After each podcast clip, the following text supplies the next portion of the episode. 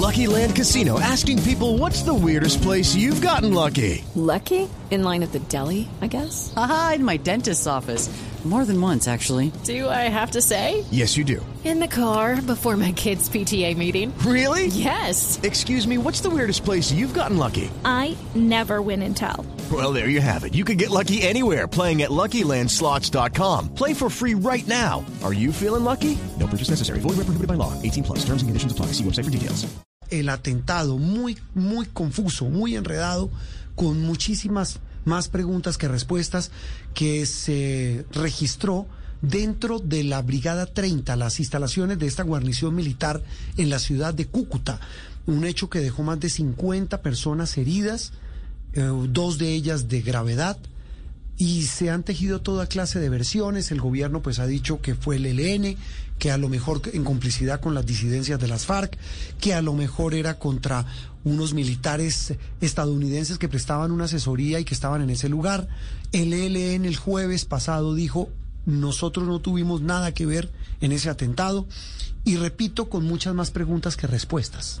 Claro, porque además fueron separados de sus funciones también algunos integrantes de la Guardia, el comandante, el subcomandante, el oficial de operaciones del, del batallón de apoyo y servicios número 30. Como usted decía, este es el Cantón Militar San Jorge de la ciudad de Cúcuta. Así que hay muchas preguntas sobre lo que sucedió que deberá decir la investigación al respecto, pero además también genera bastantes inquietudes sobre lo que debería suceder con el ELN a propósito de esto que usted cuenta, sí. que es el principal protagonista, principal Pues, el- sospechoso, el sospechoso. según la fiscalía, pero que ellos dicen, la guerrilla del ELN dice, nosotros no fuimos y esto desata otra vez la discusión sobre la negociación o lo que se debería hacer frente al ELN. Y todo esto en medio pues del de, de unos hechos lamentables de orden público que se presentaron en varias ciudades cuando creíamos que el tema del vandalismo, de las eh, dificultades en algunas ciudades iban a bajar por cuenta del anuncio del Comité del Paro, de que ponía al menos en suspenso las manifestaciones, pues hubo problemas muy graves en, en Medellín, en Cali, gravísimas, sigue siendo la ciudad más compleja, con una situación más difícil, en Bogotá, en fin, pero más allá de eso, eso que usted plantea es, eh, ¿por qué ocurre un atentado de estos en una, en una ciudad y en una guarnición tan sensible como esa? Que mm, la idea hoy, domingo, con ustedes los oyentes, es tratar de oír a quienes saben para tratar de entender esta fotografía tan, tan difícil.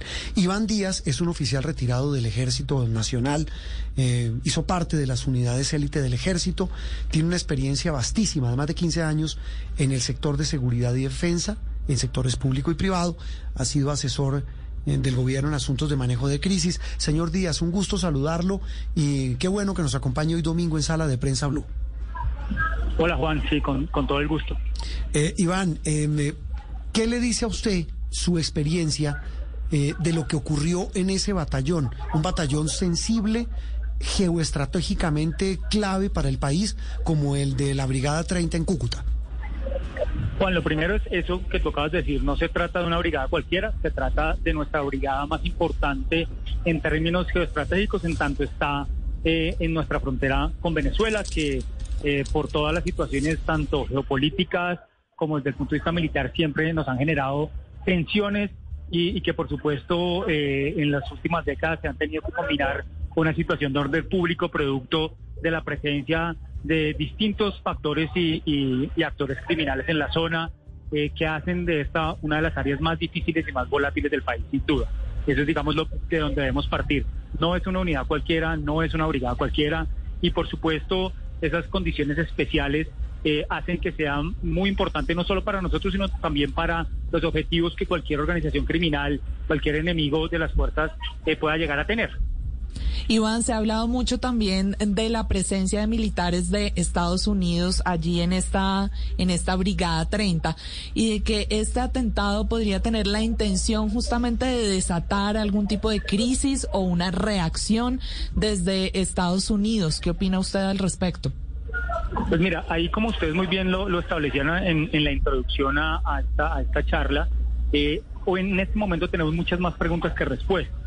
Y sería, digamos, temerario y, y entre otras irresponsable que nos fuéramos por una sola de las múltiples versiones que podamos llegar a tener. Mm. Eh, ahí eh, debemos concentrarnos en los hechos y los hechos hablan de que existe una presencia muy importante de los asesores norteamericanos en términos de lucha contra el narcotráfico en esa brigada.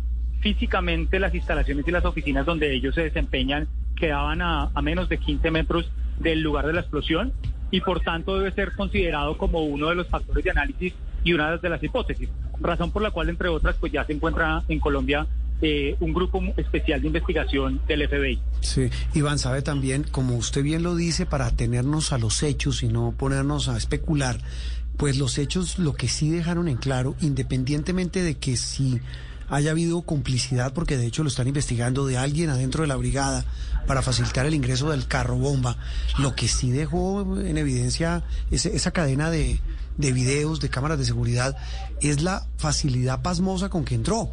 Es decir, si esta brigada es tan estratégica, uno no entiende cómo la seguridad, le juro que en el edificio de mi, donde yo vivo, hay más seguridad.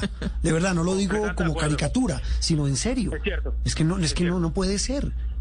Es cierto. Y, y ahí otra vez, eh, como, como bien lo dices tú, desde el punto de vista técnico y amarrándonos a los hechos, eh, hay una serie de fallas desde el punto de vista de los protocolos de seguridad, sistemáticas, preocupantes y además de, de fondo, hay que decirlo y discutirlo, que no solamente se presentan en esta unidad militar, sino en muchas otras unidades militares y policiales. Y desde el punto de vista técnico eso tiene dos elementos a analizar. El primero, el término de recurso. Cuando hablo de recurso va desde el recurso humano hasta el recurso técnico necesario para garantizar la seguridad de las bases. Y esto es un, un tema del que ojalá se hable ahora que estamos hablando de la necesidad de la transformación de nuestras fuerzas. Esa transformación no puede ser solamente un tema de forma y estético, sino que tenemos que entender que, que, que se cometió un error desde el punto de vista técnico estratégico, desmontando una serie de capacidades, desmontando una serie de recursos muy importantes que las fuerzas tenían en virtud de un escenario de paz que desgraciadamente no se ha consolidado como tal. Entonces aquí lo que nos encontramos es una brigada tan importante como esa que en las horas en esas horas específicas no contaba ni con las capacidades técnicas, es decir, no estaban los detectores de metales, no estaba el binomio, el binomio es el soldado y el canino especializados en la identificación de artefactos explosivos y tampoco estaban las herramientas tecnológicas que permiten una revisión mucho más seria de los automóviles que entran. Eso por un lado. Y por la otra, el tema de protocolo. Es decir, hay fallas humanas sin duda. Porque lo que te acabo de decir, por supuesto, no es ni la razón ni la excusa para que no se compren unos protocolos que están establecidos dentro de los manuales militares en términos de cómo se deben eh, proteger no solamente las unidades militares, sino específicamente las guardias y las entradas y las salidas de las mismas. Sí. Y eso se incumplió claramente. Mm. Iván, mire, eh, ateniéndonos también a los, a los hechos, hablamos con Iván Díaz, oficial retirado y, y una persona que lleva más de 15 años eh, como asesor en temas de seguridad nacional en Colombia y, y- y en Estados Unidos. Eh, Iván, ateniéndonos también a los hechos, es que me gustó esa frase, eh, fueron dos explosiones. No, a- lo que nos cuentan investigadores de la Fiscalía y del mismo Ejército es que no eran unas cargas tan poderosas.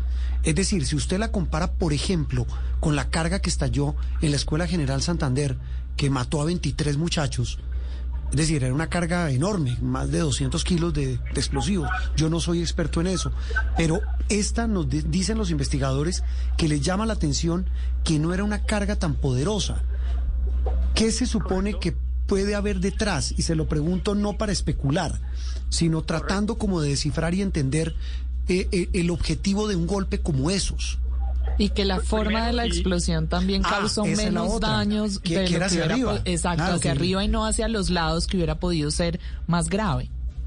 Dig- digamos que aquí y, y también en el entendido que más allá que nos, de que nos atemos a los hechos, pues no queremos hacer de esto una lectura técnica Sí. que, que los oyentes no puedan entender. Entonces vamos a hacer un ejercicio para simplificar, obviamente con el respeto debido de los técnicos del punto de vista de explosivos, pero simplificarlo para que todos lo podamos entender y, y las personas que nos están escuchando lo puedan entender.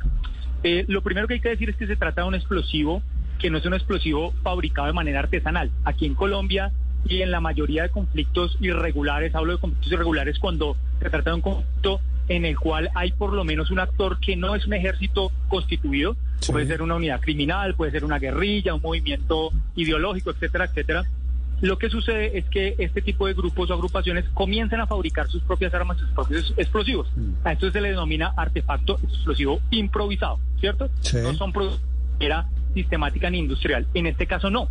Y eso ya es un elemento que llama la atención. El 100% del componente de la bomba es elementos que fueron construidos desde la industria militar, fueron fabricados técnicamente y desde el punto de vista industrial. Eso es un primer elemento. Es decir, esto no fue mm, ni tiene nada que ver con un tema ni de improvisación ni de elementos técnicos fallidos. Se puede calcular exactamente cuánto daño se va a causar en virtud de que ese explosivo se produjo técnicamente y uno sabe exactamente cuánto daño va a causar, ¿correcto? Sí. Eso es lo primero. Lo segundo, el elemento que se utilizó que se llama pentrita o pen es un elemento que usualmente eh, está presente en el cordón detonante. El cordón detonante, otra vez, como para que nos entendamos, termina siendo como la mecha previa que usted utiliza para generar una explosión mayor. ¿Y eso fue lo que Eh, explotó? Exactamente, y no solamente lo que explotó, sino que el 100% del artefacto explosivo se componía de este tipo de pentrita y cordón detonante. ¿sí? Eh, es un elemento que sí causa, digamos, es mucho más volátil y mucho más fuerte y rápido en su explosión que la misma, que la misma, el TNT eh, que, que todos conocemos normalmente.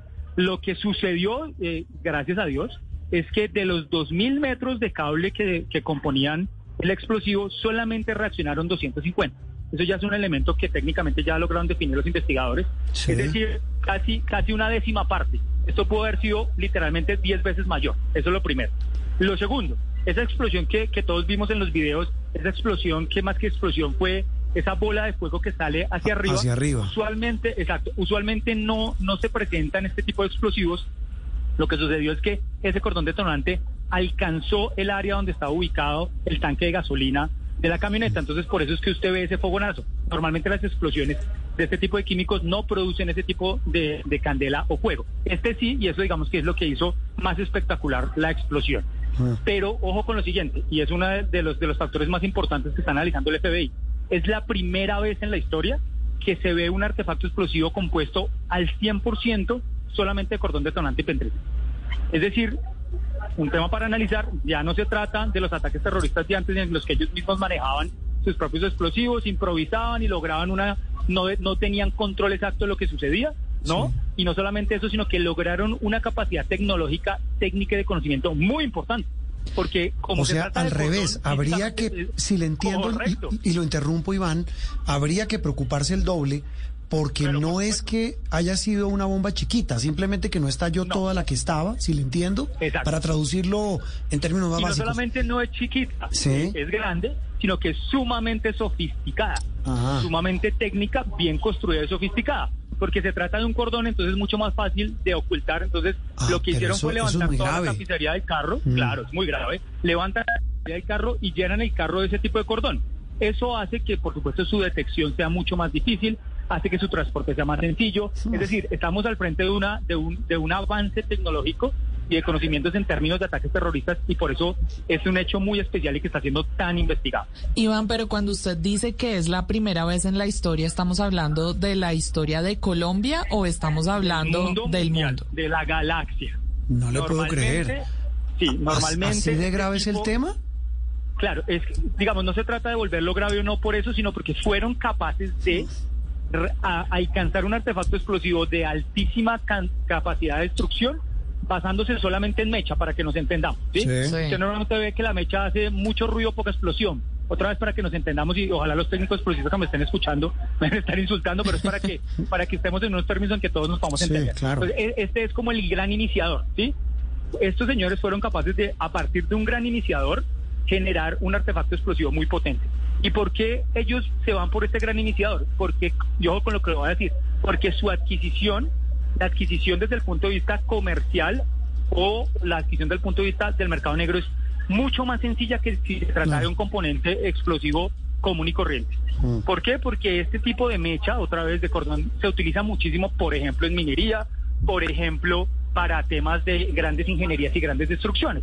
Entonces, estos personajes lograron identificar que hay un elemento que es muy fácil de adquirir, ¿cierto? Insisto, dentro del mercado legal e ilegal, y que son capaces de convertirlo en un artefacto explosivo bastante considerable. Sí. Entonces, eso tiene que llamar mucho la atención. Iván, los mismos técnicos, porque veo que usted ha hablado con ellos, con la gente del FBI, los conoce, las fuentes que nos cuentan a nosotros, ya para terminar, nos dicen que esto, esto lo están desarrollando en Venezuela, ¿no? Eh, sí, y ahí digamos que todavía eh, ser un poco avesado. Sí. Pero fíjate que frente al ese concepto comercial que te acabo de decir es un concepto técnico dentro de la investigación, es decir, qué tan sencillo resulta para el terrorista adquirir los elementos que necesita para el ataque. Entonces, ¿qué es lo que sucede? Si yo estoy, si yo estoy literalmente en Cúcuta, tengo dos opciones. Ir a buscar dentro del mercado legal o, il- legal o ilegal en Colombia o hacerlo del lado venezolano. Sí. Pues digamos, y, y otra vez no quiero caer en conjeturas, pero pues uno más uno, ¿sí? Eh, blanco es gallina. ¿Dónde es más fácil? se come. Muchísimo más sencillo, muchísimo más económico y muchísimo más cerca. Entonces, sin embargo, esto es una, digamos, es una de las hipótesis que está manejando. No significa que tenga que ser cierta, pero sin duda sí es mucho más factible y sería mucho más sencillo para cualquiera de los grupos que termine siendo responsable eh, ejecutar esta tarea logística de adquisición de, lo- de los recursos para el explosivo eh, de la frontera de la frontera venezolana y directamente de las fuerzas armadas bolivarianas. Mm. Pues, pues Iván, mire, ha sido en estos minutos una, una, clase y una charla muy amena eh, y muy clara para, para utilidad de nuestros oyentes, que son los más importantes, de entender un tema complejo que puede sonar técnico, pero que ese, esa minucia nos puede ayudar a entender una realidad tan compleja como es esa criminalidad que está, eh, digamos, flotando en esta región de frontera entre Colombia y Venezuela y que pues seguramente los investigadores nos dirán quién realmente estuvo detrás de este atentado. Ha sido un gusto saludarlo y feliz resto de domingo. Muchas gracias. Muchísimas gracias, estén muy bien. Iván Díaz, experto, como ustedes lo acaban de oír, en explosivos, en fuerzas militares, en seguridad, asesor de gobiernos de Colombia y Estados Unidos sobre temas de crimen organizado. Dice cosas interesantes, él advierte que no quiere entrar en conjeturas, pero sí evidentemente tiene fuentes para hablar de cómo esta bomba que se puso esta semana en la Brigada 30 de Cúcuta, pues tenía particularidades que la hacen bien distinta y bien preocupante. Hey guys, it is Ryan. I'm not sure if you know this about me, but I'm a bit of a fun fanatic when I can. I like to work, but I like fun too. It's a thing. And now the truth is out there. I can tell you about my favorite place to have fun. Chumba Casino. They have hundreds of social casino style games to choose from with new games released each week. You can play for free anytime, anywhere. And each day brings a new chance to collect daily bonuses. So join me in the fun. Sign up now at chumbacasino.com. No purchase necessary. Group. Void were prohibited by law. See terms and conditions. 18 plus.